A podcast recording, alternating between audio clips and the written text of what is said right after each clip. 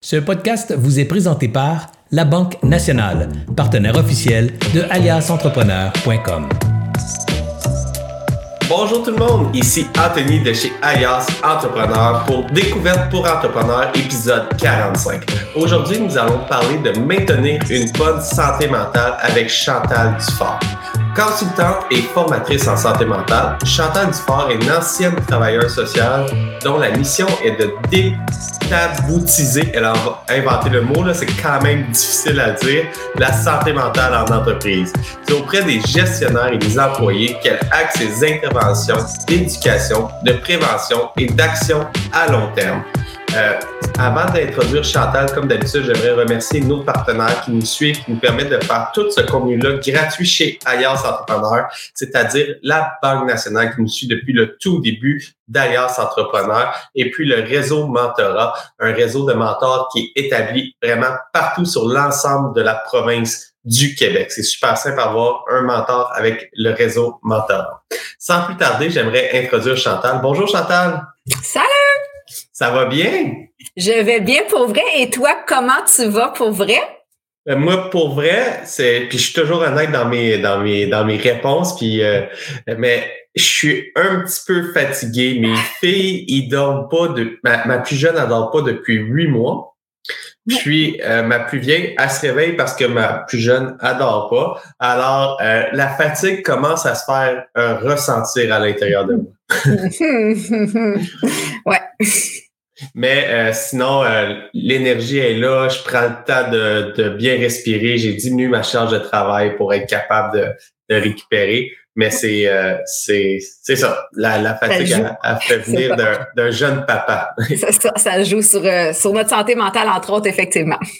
Pour ceux qui écoutent le podcast, euh, cette discussion-là en podcast, j'inviterais les gens à mettre un 5 étoiles, mettre un commentaire ou simplement venir m'écrire euh, leur appréciation à moi personnellement sur LinkedIn, Anthony Saint-Cyr. Je suis facile à trouver, ça fait toujours plaisir de discuter avec vous ceux qui vous nous écoutez en ce moment sur Facebook, euh, euh, en live ou sur YouTube ou sur LinkedIn, simplement faire un like, un share, ça nous aide beaucoup à faire voir le contenu après le live. Alors, euh, ça prend deux secondes, puis ça aide beaucoup les créateurs de contenu à faire voir le contenu.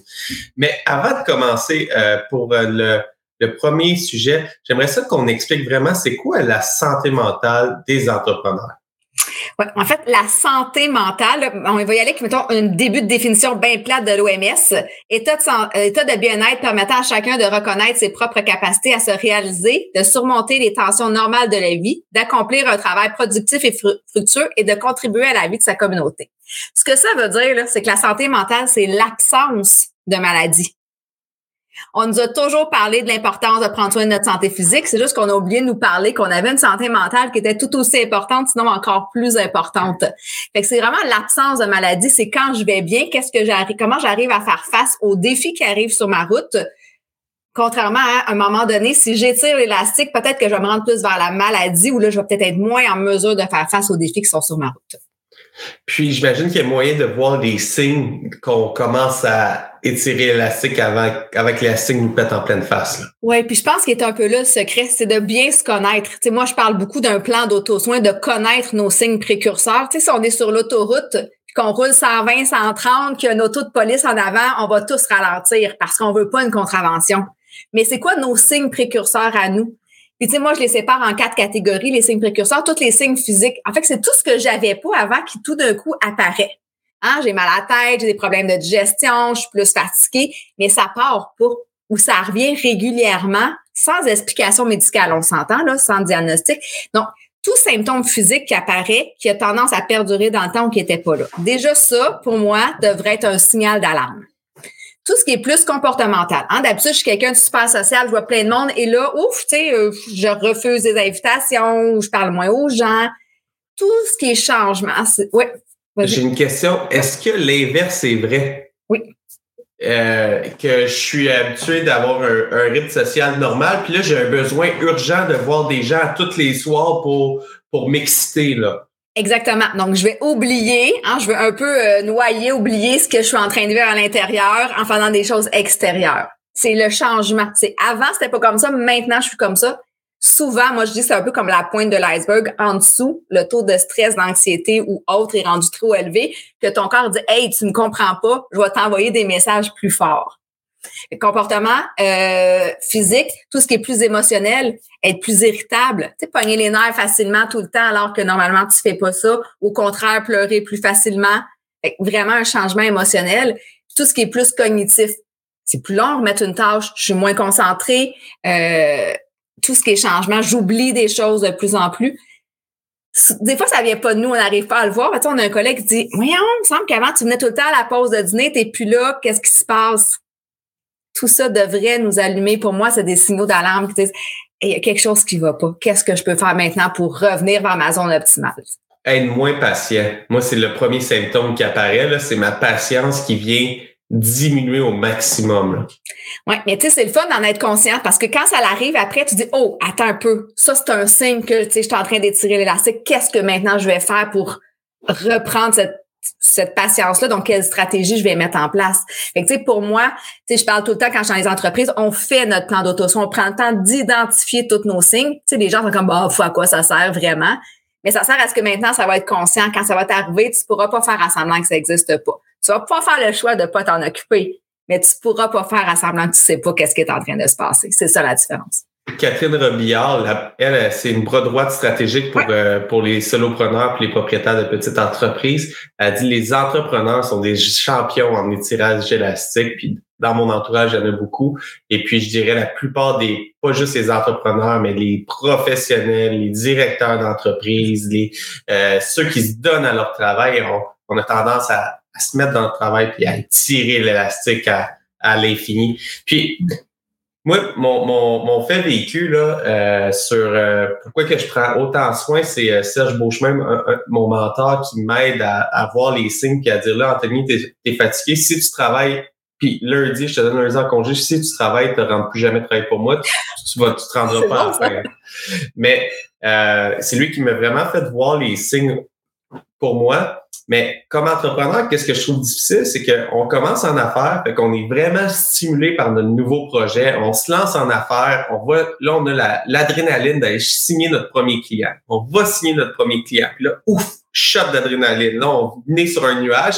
Mais là, quand on signe un client, souvent, il y a une phase de livraison de produit. Alors, on livre le produit, puis là, il y a un, paquet d'obstacles qui arrivent en bûche. On a un employé qui part, on a un ordinateur qui brise, on a, on avait estimé 10 heures, ça en prend 150 heures. Puis il y a un paquet d'obstacles et là, au bout du mandat, on est à fleur de peau, on soit le chèque, oh, on revient au, au niveau neutre, on signe un autre contrat. Alors, il y a une vague de, de bonnes nouvelles, de mauvaises nouvelles, puis une charge mentale très élevée. Puis moi, qu'est-ce qui arrive de ce charge mentale-là? J'ai pas encore réussi à faire le break au complet, mais je prends cette charge mentale-là du travail. Puis, euh, surtout avec le télétravail, je la rapporte à la maison. Alors, j'arrive, je vais voir mes enfants, je suis encore sur l'adrénaline ou la mauvaise nouvelle du, euh, du travail avec ma femme. Je suis plus, euh, je suis plus réactif pour aucune. C'est pas de leur faute à eux, c'est. Puis, mais comment que je fais pour vraiment arriver à séparer ma vie professionnelle de ma vie personnelle? Bon, de un, il n'y a pas de recette magique. Hein. Puis, moi, je suis de celles qui ne croient pas que ça, ça marche pour tout le monde. Mais je pense qu'un des astuces, c'est de faire une réelle coupure entre les deux. Quand on est entrepreneur, tu vas dire, ouais, une pause, ça continue à rouler dans notre tête 24 heures. Je suis d'accord, je suis là-dedans aussi. Mais tu sais, de faire vraiment une coupure Exemple, ma fille me rentre de l'école à 3h30. À 3h15, maintenant, je ferme tout et je prends une vraie pause. Je ferme et je vais faire d'autres choses. Soit que je vais, je m'énerve, je bouge dans mon salon, je vais dehors cinq minutes pour dire maintenant, j'ouvre la porte de la famille pour le temps que je suis avec ma famille. Je la réouvrirai à 8 heures quand elle sera couchée. Mais de vraiment tenter, puis là, j'ai dit tenter parce que c'est le bon mot, de faire, puis de le nommer il y a des moments où ma fille, elle arrive, puis je suis comme encore dans tous mes états de ce qui s'est passé. Ben, je vais lui dire, aujourd'hui, je suis plus fragile, il s'est passé une situation de joie ou que c'est plus difficile. Elle le sait. Donc, de prévenir l'entourage, je pense, sans tout dire, hein, parce que souvent, on a des conjoints, conjointes qui ne sont pas dans l'entrepreneuriat. Fait que, tu la compréhension, elle n'est pas tout à fait là. On ne se sent pas tant soutenu non plus. Mais je veux dire, aujourd'hui, ça a été une journée, on peut dire d'un chiffre de 1 à 10, on ne sait pas comment identifier l'émotion qu'on vit. Je me sens 10 sur 10 au niveau du stress, de l'agressivité ou au contraire, je vais bien, déjà, on peut se réajuster. Mais c'est un travail de séparer et de dire, OK, mais là, je focus sur ma valeur qui est ma famille à cette heure-là. Tu, sais, tu dis, probablement pour toi, ta, de tes valeurs fondamentales, c'est la famille. Mais comment je nourris cette valeur-là? Ben, c'est en étant présent. Donc, en m'obligeant de telle heure à telle heure à focuser, en me disant, ce que j'ai pas passé, ce que j'ai pas fait, je vais m'en occuper tantôt. Là, je mets comme les émotions à la porte un petit bout de temps, c'est pas facile, pour me concentrer sur d'autres choses qui m'allument, qui, m'animent. Je, comprends, je comprends très bien. Alors, c'est vraiment de se mettre un moment buffer sur, pour arriver à, s'en sortir. Puis une fois qu'on est là, de faire peu importe qu'est-ce qui se passe, c'est mon moment de famille. Puis on y retournera après. Puis c'est plus facile à dire qu'à faire. Mais à force de le pratiquer, je pense que c'est de plus en plus euh, possible. Puis euh, moi, j'ai un, un de mes amis qui m'a partagé un fait vécu avec son ex-femme où est-ce que euh, à toutes les à tous les soirs, il arrivait à la maison puis il disait hey, ça n'a pas été une journée facile, ah, ça va pas bien. Ah, tu sais, puis comme entrepreneur, il y a beaucoup. Euh, on a reçu, je sais plus ce qu'on a reçu sur le podcast avec Serge, mais il y avait un grand entrepreneur qui disait la job d'un entrepreneur, c'est de régler des problèmes. Ah, alors moi, quand je rentre au travail, souvent, tout ce qui se rapporte sur mon bureau, c'est les cas problématiques. Alors, il y a beaucoup de règles, de, de règlements de problèmes où je travaille sur telle problématique du site web, où je travaille sur pour améliorer tel cas. Mais souvent, quand j'arrive, je, compte les problèmes, mais je compte pas les bons coups.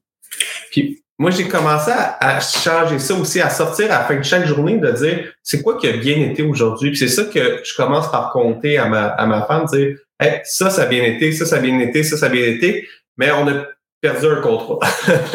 oui, mais tu sais, notre cerveau, là, quand il voit un stresseur, il va déclencher un paquet d'hormones. Fait que tu sais, que je sois pour vrai devant un vrai stresseur, donc maintenant une négociation de contrat qui va plus me stresser, mon cerveau va déclencher des hormones parce qu'il pense que tu es en danger.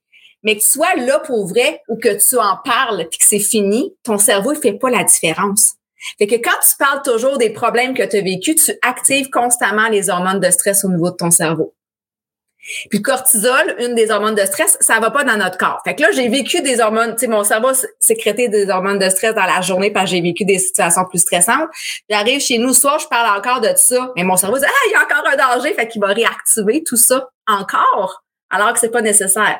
L'idée de mettre de l'avant ce qui va bien, c'est pas de faire assemblant que tout ce qui va mal n'existe pas. C'est juste de redonner le pouvoir à tout ce qui va encore bien. Tu sais, si tu es encore entrepreneur, c'est parce qu'il y a des choses que tu aimes. Oui, tu règles un paquet de problèmes, c'est pas toujours évident, mais qu'est-ce qui te drive là-dedans? Qu'est-ce que tu aimes? C'est ça qu'il faut que tu mettes de l'avant parce que là, tu vas faire l'inverse, tu vas faire sécréter les hormones plus de bonheur, l'endorphine dans ton cerveau qui va te faire du bien. Puis ça, ça va comme aider à compenser aussi les moments qui sont plus roughs. Puis effectivement, l'entourage a bien plus envie de nous voir dans ce qui va bien parce qu'ils semblent hyper impuissants en plus quand on raconte juste des choses qui vont pas bien, ils se disent comme, mais qu'est-ce qu'on va faire avec ça? On sait pas quoi faire. Ce sont souvent pas des entrepreneurs. Mais oui, l'importance des gratitudes, en fait, qu'on parle, c'est vraiment ça. Puis plus on les met à, l'avant, plus notre cerveau dit, hey, ça, on aime ça, on c'est le fun, on va le faire voir plus souvent dans la journée. C'est de rendre conscient tout ce qui va bien. J'adore ça, puis euh, c'est un super de bon point. Puis là, après ça, on a parlé de la santé mentale, puis comment que ça, il y a l'élastique qui se crée. Puis on parle, c'est galvaudé un petit peu partout, là, prendre soin de sa santé mentale. Mm. Mais concrètement, là, pour l'entrepreneur ou pour ses employés, comment que je peux prendre soin de ma santé mentale? Tu sais, ce qu'on veut, là, c'est éviter de glisser vers la maladie. Fait qu'est-ce que vous faites pour prendre soin de votre santé physique déjà? Est-ce que vous faites un peu attention à ce qu'on mange, on fait un peu d'exercice, on va bien dormir? Prendre soin de sa santé mentale, c'est qu'est-ce qui, dans votre journée, vous fait du bien? Va remplir votre compte de banque d'énergie. Moi, j'aime bien cette analogie-là.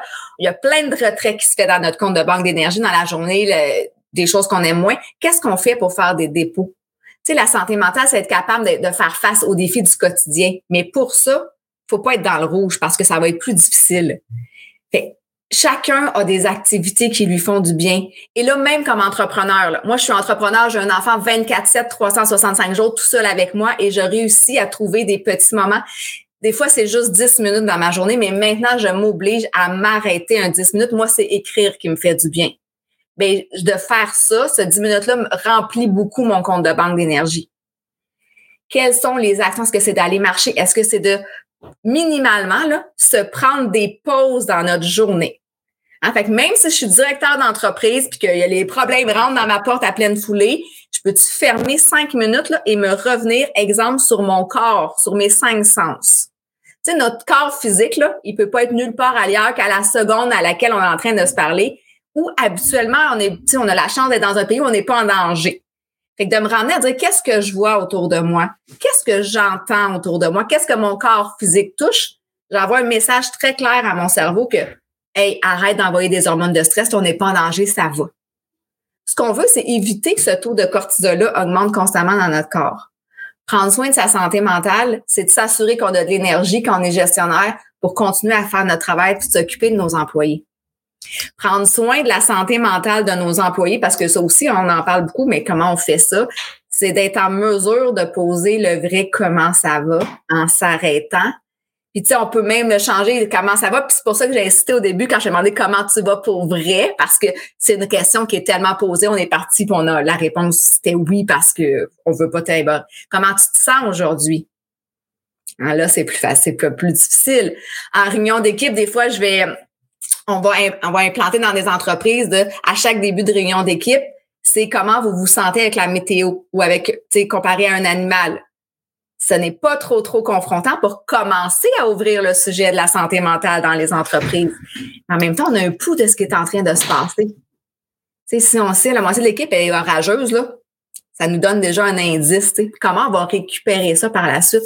C'est de s'assurer que nos employés ont des conditions gagnantes pour continuer à prendre soin d'eux et à être bien dans leur milieu de travail. C'est ça, prendre soin de la santé mentale de nos employés.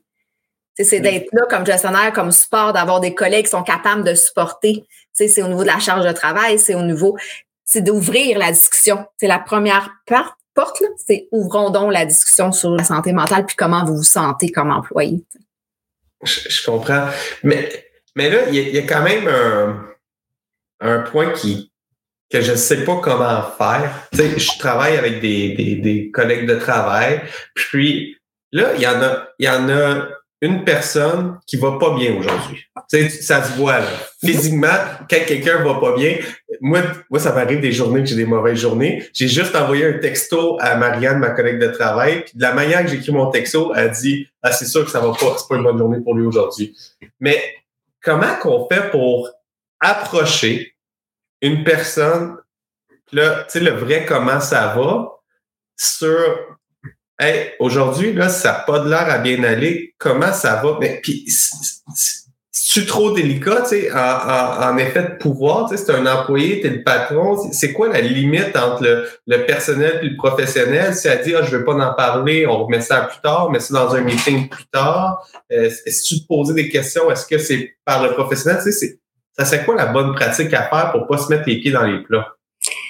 En fait, c'est de poser la question. Bon, idéalement, en amont, on va avoir une culture d'entreprise où la sécurité psychologique, elle est présente. Donc, on a mis des actions au fil des semaines, au fil des mois, où on est d'accord que parler de notre santé mentale, ça n'engagera aucun danger. Parce qu'en fait, les employés ne veulent pas parler de leur santé mentale parce qu'ils ont peur des représailles, ils ont peur de ne pas avoir d'avancement. Il y a plein de craintes derrière ça. Mais si c'est nommé et que c'est un milieu où, avec les actions au fil du temps, on en parle et il n'y a pas de danger de se sentir moins bien, ben de un, je vais être plus en mesure de m'ouvrir. De deux, effectivement, comme gestionnaire, pour moi, en santé mentale, il n'y a pas de hiérarchie. Nous sommes tous des humains qui travaillons dans une entreprise. Donc, même si c'est le directeur général de l'entreprise qui a peut-être un peu plus une relation avec tel employé, qui voit que ça va pas, je remarque, voici ce que j'ai observé. Donc, c'est des faits, t'es moins présent. Tu disais tantôt, tu sais, on te voit plus ou tu oublies souvent des choses. Comment tu vas? J'ai envie de t'entendre sur comment tu vas j'ai pas envie d'en parler, je comprends. Je reste présent pour toi, puis je vais revenir te demander de temps en temps parce que ça m'inquiète, je me soucie de toi. Je, comprends. Parce que des fois, ça peut être des facteurs externes qui n'ont aucun rapport avec euh, l'entreprise, pas nécessairement que l'employé ou ton collègue de travail a le coup de partager euh, avec, euh, avec, ton, avec tes collègues de travail, mais je trouve ça quand même important comme d'apporter le sujet, puis je ne saurais pas comment l'aborder parce que ça m'est déjà arrivé dans mon entourage qu'il y avait quelqu'un que je chantais qui n'allait pas si bien que ça, puis j'ai ouvert. La réponse était non. Mais tu sais, c'est là qu'il faut, il faut respecter son choix, mais il faut quand même l'amener à s'améliorer, puis lui offrir des options pour s'améliorer sa santé. Mais en fait, ça peut être ça. Peut-être que tu n'as pas envie de le nommer. Ça se peut que ça soit pas avec moi que tu es à l'aise d'en parler. Est-ce que je me trompe s'il y a quelque chose qui va pas? Tu n'es pas obligé de me dire quoi, mais est-ce qu'il y a quelque chose qui va moins bien? Des fois, c'est un peu moins menaçant. Est-ce que quelqu'un dans l'entreprise avec tu penses qui pourrait t'aider? Après, c'est aussi de connaître les ressources qu'on a à l'interne moi, j'aime bien, moi, je crée une escouade de santé mentale dans les entreprises où justement, il y a des gens qui sont plus habiletés. Tout le temps, euh, j'avais fait un pause dernièrement là-dessus, tout le temps une Linda dans une entreprise qu'on va plus, plus facilement aller voir, qu'on va se confier. Mais si cette personne-là, elle est un peu plus outillée, justement, à observer les signes, à aller chercher, que le gestionnaire dit, écoute, moi, j'observe que euh, Pierre va moins bien. Tu peux-tu porter une attention? Tu peux-tu aller voir? Tu sais, cette personne-là, elle est un peu plus outillée. On est, les gestionnaires ne sont pas des intervenants à la base et l'idée n'est pas qu'ils le deviennent non plus. C'est juste d'avoir cette sensibilité-là. La personne, là, ça se peut que ça prenne une, deux, trois, quatre, cinq fois avant qu'elle veuille s'ouvrir. Parce que dire comment ça se fait que tout d'un coup, quelqu'un me demande comment ça va? On faisait pas ça avant. C'est-à-dire, ben, vers quoi, moi, ce que j'observe, c'est que je vois pas. S'il y a personne à l'interne, c'est quoi nos ressources? Est-ce que est-ce qu'on a un programme d'aide aux employés? Est-ce qu'on a une consultante à l'externe qui peut être rencontrée? Est-ce qu'il y a quelqu'un avec qui tu veux parler? Non, non, non, non, non. À un moment donné, notre pouvoir, il est limité aussi. Mais moi, ce que j'ai envie de dire, c'est de pas lâcher le morceau puis de retourner et je remarque toujours que tu arrives de plus en plus en retard. Je vois que tu n'as pas l'air d'aller. Est-ce qu'il y a quelque chose qu'on peut faire pour toi? Puis des fois, c'est même pas ça, c'est l'ambiance générale. Tu sais, ça, ça Il y, a, des zones. Tu sais, on rentre dans une, dans une entreprise ou dans un commerce, puis je sais pas si ça t'est déjà arrivé, mais moi, ça m'est déjà arrivé. Puis je me dis, hey, c'est sûr qu'il y a une tension actuellement entre ceux qui travaillent ici. C'est même pas agréable d'être là juste à cause de la tension au travers de ça. Puis s'il y a une tension comme ça générale qui commence à se créer, là, je travaille dans une organisation, puis là, il y a une tension, le, patron sac à tout bout de champ, euh, l'autre employé est fâché, euh, t'as, t'as, peu importe, t'as, vraiment un, climat moche, là. Ça serait quoi un électrochoc qu'on pourrait faire pour commencer à changer ce climat-là? Euh, ça serait quoi comme les étapes à, à mettre en place? Oui, mais c'est tout le temps ça, il faut avoir une prise de conscience minimum au début. C'est comme quelqu'un qui serait alcoolique. Si pour lui, ce n'est pas un problème, l'alcool, il va jamais arrêter. À l'entreprise, si la haute direction ne voit pas qu'il y a un problème, c'est difficile parce que tout ce qui est santé mentale doit partir, selon moi, de la haute direction pour avoir un message clair, pour être capable de descendre des actions. Mais après, c'est de voir, les gens vont finir par partir en maladie, les gens vont finir par démissionner, les gens ne veulent plus, encore moins aujourd'hui, rester dans un milieu hostile comme ça. Ils disent, mais tu as combien de démissions euh, des derniers temps? Ton taux de maladie ressemble à quoi? Ça te coûte combien tout ça? Au bout de la ligne? des fois, ça peut être ça. C'est souvent financé, là, le premier électrochoc, comme tu dis, puis dis, OK, maintenant, est-ce que vous avez envie de changer? On le sent, là. Dans l'entreprise, il y a une tension. Puis, une fois que la haute direction veut changer, parce que la plupart de notre auditeurs qui écoutent Alliance Entrepreneurs sont des entrepreneurs, sont des hauts dirigeants d'entreprise. Alors, je suis conscient que ce problème-là, je veux faire un changement. C'est par où que je commence pour faire un changement? Est-ce que c'est d'instaurer des activités plaisantes pour les employés? Ça serait-tu le premier changement? Ou c'est sais, ça serait quoi les changements possibles à mettre en place? Moi, je pense que c'est plus profond que ça. c'est l'espèce d'image qu'on voit, la, la, table de baby-foot, elle change plus grand-chose dans une entreprise. En ce moment, il faut aller changer. C'est une question de culture, de confiance qui s'est effritée. moi, je pense que là, il faut aller chercher de l'aide externe. Il y a des gens qui sont spécialisés dans cette culture-là d'entreprise. Il y a probablement des conflits qui ont eu lieu, il y a probablement une histoire, il faut aller travailler tout ça. Mais je pense qu'il faut commencer par travailler par les gestionnaires qui eux ont une influence aussi. Et que on travaille avec eux, c'est quoi leur perception, comment ils sentent là-dedans, est-ce que eux l'observent, si eux oui l'observent, comment on peut les accompagner à faire autrement, puis eux en faisant différemment, ça va avoir un impact sur les employés aussi. Mais il faut cibler les leaders dans l'entreprise aussi. C'est les gestionnaires qui sont plus leaders, qui vont être capables d'embarquer les autres dans ce changement-là, parce qu'on parle souvent d'un changement de façon de faire ça demande du temps, ça sera pas du jour au lendemain. Mais c'est pas vrai que de proposer un 5 à 7 un soir va régler la situation. Puis tu sais, les employés sont pas dupes, ils disent Ah, c'est ça, ils veulent, ils veulent cacher quelque chose ou c'est comme un plaster sur un bobo. Les gens sont conscients de ça maintenant.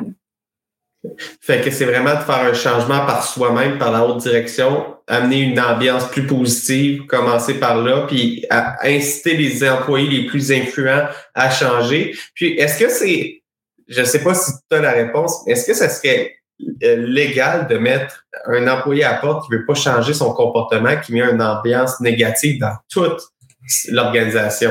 Écoute, effectivement, je connais pas la réponse. Là. Je connais pas du tout les lois en entreprise, mais en même temps, si on a ouvert la situation, parce que ça, on l'a vécu, là, un employé qui, c'est ça, par son attitude, par ses comportements, il y a tout le temps des choses qu'on accepte ou pas dans l'entreprise. Mais si on va à l'encontre de ça, dire, écoute, voici tes comportements qui sont soit agressifs ou au niveau de ton langage, c'est inacceptable. Est-ce que tu le vois? Oui. Est-ce que tu veux faire un changement? Non, mais chez nous, c'est acceptable ou c'est pas acceptable. À un moment donné, je pense que ça devient aux règles de ce qu'on est prêt à accepter dans notre entreprise. Puis d'offrir les outils à l'employé qui dit, je sais, là, j'ai zéro patience, puis je pogne les nerfs après tout le monde tout le temps. Qu'est-ce que tu veux qu'on t'accompagne là-dedans? Sais, quand on parle de qu'est-ce que les entreprises peuvent faire, ben c'est d'offrir cet accompagnement-là à cet employé-là qui veut bien, parce qu'il performe sur d'autres choses, puis on en a aussi besoin des fois. Tu sais, c'est d'aller voir est-ce a quelque chose au niveau du comportement, est-ce que c'est la santé mentale, est-ce que cette personne-là, elle est en séparation, puis elle est comme embourbée? C'est peut-être qu'il ne pas le dire, mais s'il y a une aide plus professionnelle qu'il rencontre pour l'aider, on va aller, ça se peut qu'on aille le dénouer, là. J'adore ça. Puis il reste cinq minutes au, à notre discussion environ. Puis j'aimerais vraiment ça qu'on vienne sur les signes qu'on commence à avoir un défi de santé mentale avant qu'il soit trop tard. Parce que s'il est trop tard, là, il y a vraiment besoin d'un aide d'un professionnel. Puis euh, on pourra en parler plus tard. Mais les, les signes là que ça commence à moins bien aller, j'aimerais ça qu'on les énumère. Puis si vous avez ces signes-là, arrêtez, attendez pas, puis prenez action. Ouais. En fait, je vais te les nommer, puis on va dire c'est quoi prendre action aussi, parce qu'on peut dire, hey, ça, on le voit beaucoup. Il y a des gens qui donnent la formation, qui disent c'est ça, puis ils s'en vont. Là, moi, on m'a appelé en disant, on a eu une formation comme ça, on a trois gestionnaires qui viennent de se rendre compte qu'ils sont complètement à bout. On fait quoi? Ben ouais, t'as peu, là. je vais te dire, je vais te revenir sur les signes, puis qu'est-ce qu'on fait concrètement? Fait que, tu sais, tout ce qui est signe physique. Donc, en fait, le mot-clé ici, là, c'est changement. Qu'est-ce que j'avais pas avant qui maintenant est présent? Peu importe sur quelle sphère de ma vie. Donc, mes signes, là, ils peuvent être sur mon, mon chapeau. Moi, je dis qu'on a tous des chapeaux. Donc, on est un entrepreneur, on est peut-être un conjoint-conjointe, on est peut-être un parent, on est un ami. Et avant tout ça, là, on est un homme et une femme. Fait que peu importe dans quelle sphère de vie où je vis des changements, qu'ils soient soit physiques, ça se peut que ça soit juste chez nous que j'ai mal au ventre, puis que quand je rentre au boulot, c'est correct, ou l'inverse. Tout ce qui est lié tout ce qui est en lien avec la digestion, je pense que c'est 98,9% c'est relié au, taux de stress qui est trop élevé. C'est énorme. Là. La plupart des gens qui vont consulter pour un problème de digestion vont sortir avec aucun diagnostic. C'est le stress, le problème. Attends, là, là, tu viens de me choquer. Là. Moi, j'ai tout le temps mal au ventre. là, faut voir avec ton médecin en premier. Je reviens toujours à ça, de s'assurer qu'il n'y a rien. Après, au niveau de l'alimentation et tout ça, mais souvent, si on a regardé au niveau de l'alimentation, au niveau de la, de, des évaluations médicales, souvent, s'il n'y a rien qui sort de tout ça, c'est le stress le problème. Un trop gros taux de stress, le cortisol va aller se, lancer dans tout ce qui est au niveau de la digestion. Fait que ça, si j'ai un mal de ventre constant qui a été évalué qu'il n'y a rien, peut bien que le taux de cortisol soit un peu trop élevé dans ton corps. Fait que tout ce qui est changement physique, qui n'était pas là, qui est là, qui se perdure dans le temps. Tout ce qui est changement comportemental, que je sois plus actif, moins actif, tout ce qui est dans mes changements plus agressifs va de ce changement de comportement. Lumière rouge. Tout ce qui est émotionnel. Je vais plus facilement pleurer, je vais être plus facilement irritable, des humeurs en montagne russe, sans aucune autre explication. Avant, je n'étais pas de même, je trouve rien. Ça, souvent, les conjoints conjointes vont dire, coudon, tu pognes les nerfs pour rien, t'es pas de même avant lumière. Là, là, l'élastique, on commence à l'étirer un peu. Puis tout ce qui est cognitif, tout ce qui est et euh, moi, j'oublie plein d'affaires à cette avant, j'oubliais rien. Je fais plein de fautes, j'en faisais pas. Euh, j'arrive plus à rendre, tu sais, quand je, on me demande euh, un truc, absolument, je réussis à le rendre en deux heures, ça me prend une journée. On est épuisé, notre cerveau, là. Dès que ça commence ces changements-là, pas je suis fatiguée un matin parce que mon enfant, tu te lèves un matin, tu es fatigué. Tu as une cause très explicative, mais qui se perdure tout le temps alors que tu as des enfants qui dorment, devrait allumer une lumière. Je le répète, c'est le mot changement qu'il faut retenir dans ce qu'on vit. Puis on peut questionner sur l'entourage. Et j'arrive pas moi à savoir c'est quoi mes premiers signes. Si vous n'arrivez pas à reconnaître vos premiers signes, on peut questionner l'entourage. Et rappelez-vous la dernière fois que vous avez dit hey, je t'aboute, je suis plus capable. ce qu'on dit ça, nous autres au Québec, là. Ça, c'est être rendu dans le rouge, ça, c'est être rendu très loin quand on dit ça. Qu'est-ce qui était présent les semaines, les jours, les mois avant, qu'on a juste mis en dessous de la couverture puis qu'on a fait un semblant qu'il n'existait pas, hein, parce qu'on veut pas s'en occuper, parce qu'on se dit qu'on n'a pas le temps de s'occuper de soi. Et ça, c'est vraiment les signes. Qu'est-ce qu'on fait avec ça? Juste pour les signes, là, avant qu'on tombe dans l'action, est-ce que c'est une journée que je vais pas bien, que je commence à tirer l'élastique, ou c'est euh, c'est quoi le facteur temps que euh, je peux commencer à, à penser, tu sais, j'ai ces signes-là, mais une journée par mois, est-ce que je m'inquiète? Là, c'est la, la fréquence. Une fois de temps en temps, mais si c'est une fois par deux, trois semaines que ça revient, pourquoi? Faut aller questionner le pourquoi. Puis, il n'y en a pas de recette, là. Anthony, tu sais, je peux pas dire, ben, tu sais, quand ça fait trois jours, là, on s'inquiète. C'est sûr que, après deux semaines, c'est encore là, on peut vraiment se poser des questions. Mais même si c'est quelque chose qui revient à chaque semaine, à chaque lundi matin, à la tête, mettons, on pourrait se poser des questions. Où j'arrive le vendredi, je suis complètement épuisée, puis le vendredi soir, c'est clair que je pogne les nerfs après mes enfants. On peut aussi se poser des questions. Le, lundi matin que les gens ont mal à la tête, la première question que je poserais, c'est la consommation du dimanche. T'as raison, je pas Effectivement, on peut voir l'état de la fin de semaine qui s'est passé avant, effectivement. Ouais. Puis pour finir, vraiment, qu'est-ce que je fais avec ça? Mais ben, tout comme quand ta voiture a fait un drôle de bruit sur ta voiture, tu vas au garage. En tout cas, moi, je fais ça parce que je connais rien. Mais tu sais, dès qu'il se passe quelque chose, pourquoi on va pas chercher un professionnel pour analyser tout ce qui est en train de se passer? Parce qu'on n'a juste pas le bon coffre à outils. Je veux dire, moi, c'est mon travail depuis plus de 20 ans de travailler avec ces défis-là. Puis encore aujourd'hui, moi, je vais consulter quand j'ai besoin. C'est quoi le, c'est quoi le professionnel qu'il faut consulter pour ça? Est-ce que c'est un psychologue, un travailleur social? C'est quoi le, le, type du professionnel que je dois rechercher? En fait, ça dépend de, tu sais, si tu commences à avoir des signes, t'es pas sûr. J'irais, tu sais, psychologue, travailleur social, psychoéducateur j'irais même à ouvrir à des coachs si ce n'est pas. Puis là, je, je veux pas me faire ramasser par des coachs, mais quand on parle de santé mentale, ça prend des gens qui ont une réelle certification. Mais si je commence juste à me sentir un peu moins bien, peut-être que certains coachs peuvent accompagner aussi. Si je vois que ça se perdure puis que j'ai des effets dans toutes mes sphères de vie, oui, on va aller vers un psychologue, vers un travailleur social, vers des gens qui ont une réelle certification, d'un réel accompagnement, qui ont vraiment une formation parce qu'on parle de santé mentale. Puis si je suis en état de crise, je vais à l'hôpital puis je, je peux aller voir un psychiatre. Je suis en état de crise et que ça va pas, je vais à l'hôpital. Il y a aussi la possibilité, et ça, c'est pas connu, d'appeler au 811. Hein? 811, c'est Info Santé qu'on pense. Il y a des travailleurs sociaux qui répondent au téléphone 24-7 aussi. Donc, eux vont pouvoir écouter ce qui se passe, référer. On est d'accord que le réseau est, comment dire, très embourbé même au privé, mais en même temps, il y a quand même quelqu'un qui va m'avoir répondu au moment où j'irai pas bien. 8 1 et sinon, si on va pas bien aussi, c'est la ligne 1866 appel pour tout ce qui est ou plus aussi au niveau des idées suicidaires.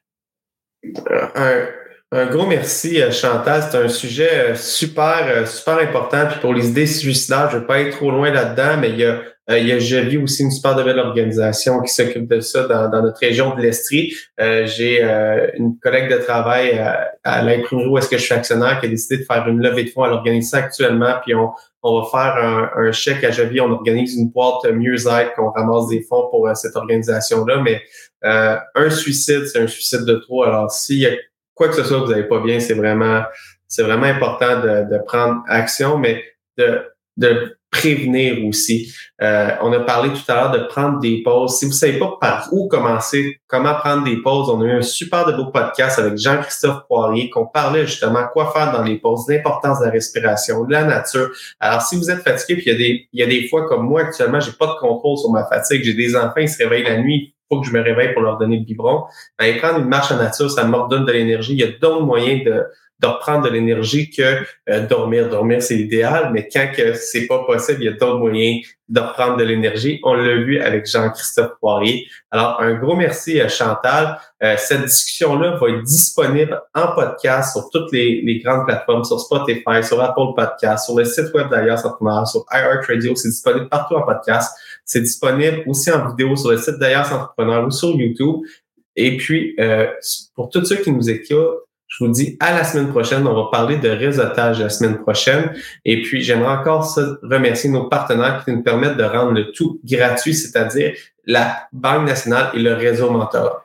Je termine avec un dernier mot. Si vous avez des idées d'invités, des sujets à discuter euh, que vous aimeriez qu'on aborde, simplement m'écrire sur LinkedIn au Anthony Saint-Cyr personnellement. Connectez-vous avec moi, ça me fait super plaisir de lire vos idées, vos, questions que vous posez sur l'entrepreneuriat. Puis on va trouver un invité pour l'inviter euh, sur le podcast pour pouvoir lui poser toutes les questions qu'on veut euh, aux spécialistes. Alors, encore une fois, merci Chantal. Puis à tous ceux qui nous écoutent, on se dit à la semaine prochaine. Merci. Bye.